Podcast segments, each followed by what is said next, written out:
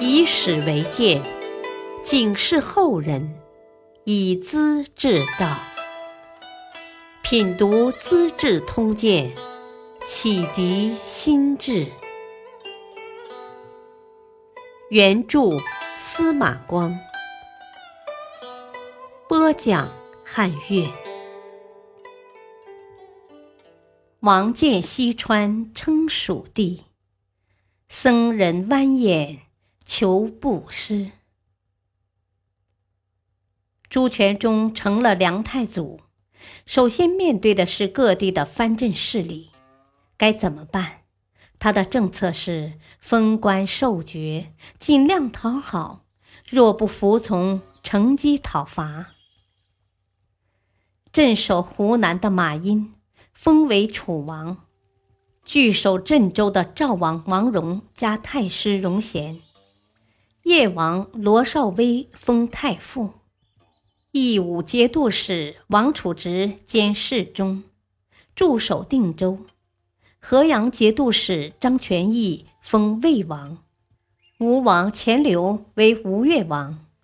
青海节度使驻节广州，威武节度使住在福州，都兼侍中。高季兴屯扎江陵，封为荆南节度使。这些人都是表示服从的。淮南节度使弘农王杨沃。齐王李茂贞、晋王李克用、蜀王王建，他们不愿听命，拒不接受封赠，俨然是朱梁王朝的敌国。所谓五代十国，就是在这些割据一方的五人中间发展出来的。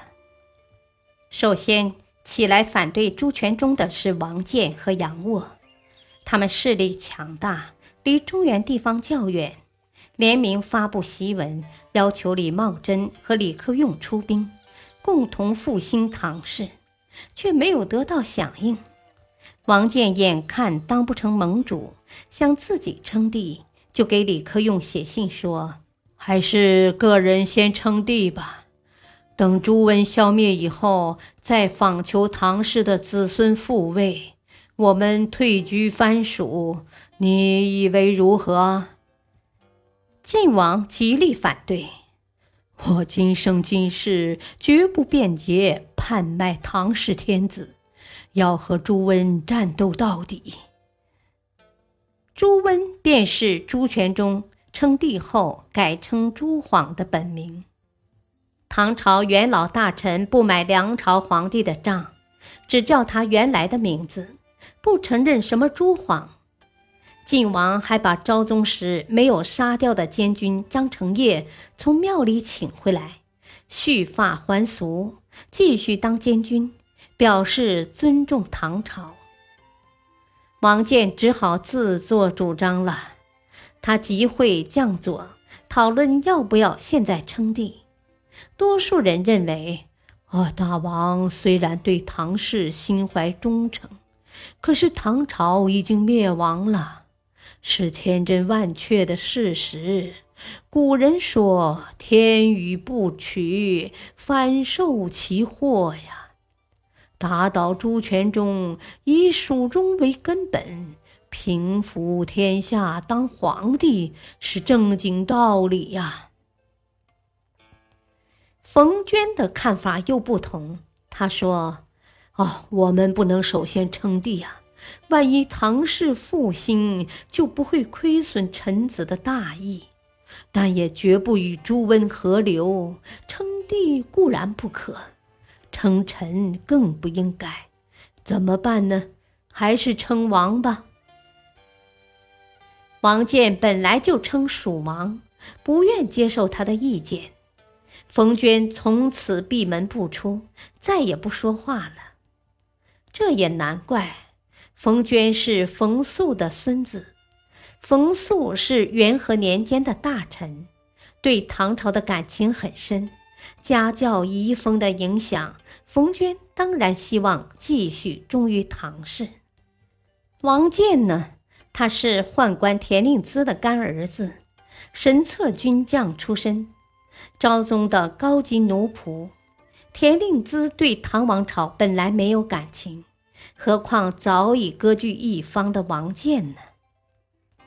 王建最后听取了长书记韦庄的计谋，先为唐昭宣帝发丧，嚎哭三日，表示对唐朝灭亡的哀悼，尽到亡国孤臣的心意，然后即位称帝，国号大蜀。与朱温的大梁相抗衡。王建武人出身，读书很少，是个大老粗，但是偏爱和文人书生交往，积累了不少学问，有丰富的军事政治经验。中原人士逃难来到成都，他是尊重的，很能汲取臣下的有益意见。有一天。王建登临兴义楼观赏风景，忽然上来一位僧人，当着蜀王的面伸出食指插进右眼，一下子把眼珠剜出，血淋淋的，恭恭敬敬地献上来。这种自我摧残的行为使王建极为惊讶，立即表示要举行无遮大会，施舍粮米，招待一万名僧人。翰林学士张格劝道：“啊，百姓无缘无故毁坏自己的身体，本来就不对嘛。赦免他的罪过已是很宽厚了，又怎么能奖励呢？自我伤残的行为如果成为风气，社会将是什么样子啊？”王建顿时醒悟，取消了无遮大会。给僧人一顿教训，要他回到寺院去了。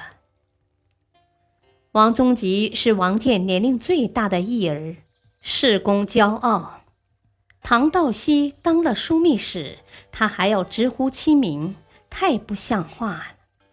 王建立即撤去他的中书令，给了个太师空衔。王宗吉很不满，私下招养壮士，准备造反。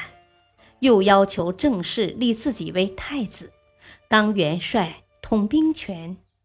王建心中有数，只是隐忍未发。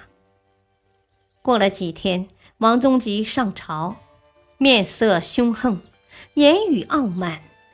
蜀地提出批评，他不搭理，也不退下，硬是要当元帅。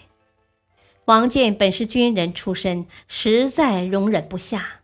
称王宗吉没有防备，喝令卫士冲上来，一把将他揪住，棍棒齐下，在大殿上把他打死了。王建把小儿子王宗义立为太子，并派出五万大军，约同齐王李茂贞向长安进军。晋王也派监军张承业统兵接应。朱权中的大梁王朝处在战火纷争之中，不得安宁。感谢收听，下期播讲晋王临终托后事，生子当如李亚子。敬请收听，再会。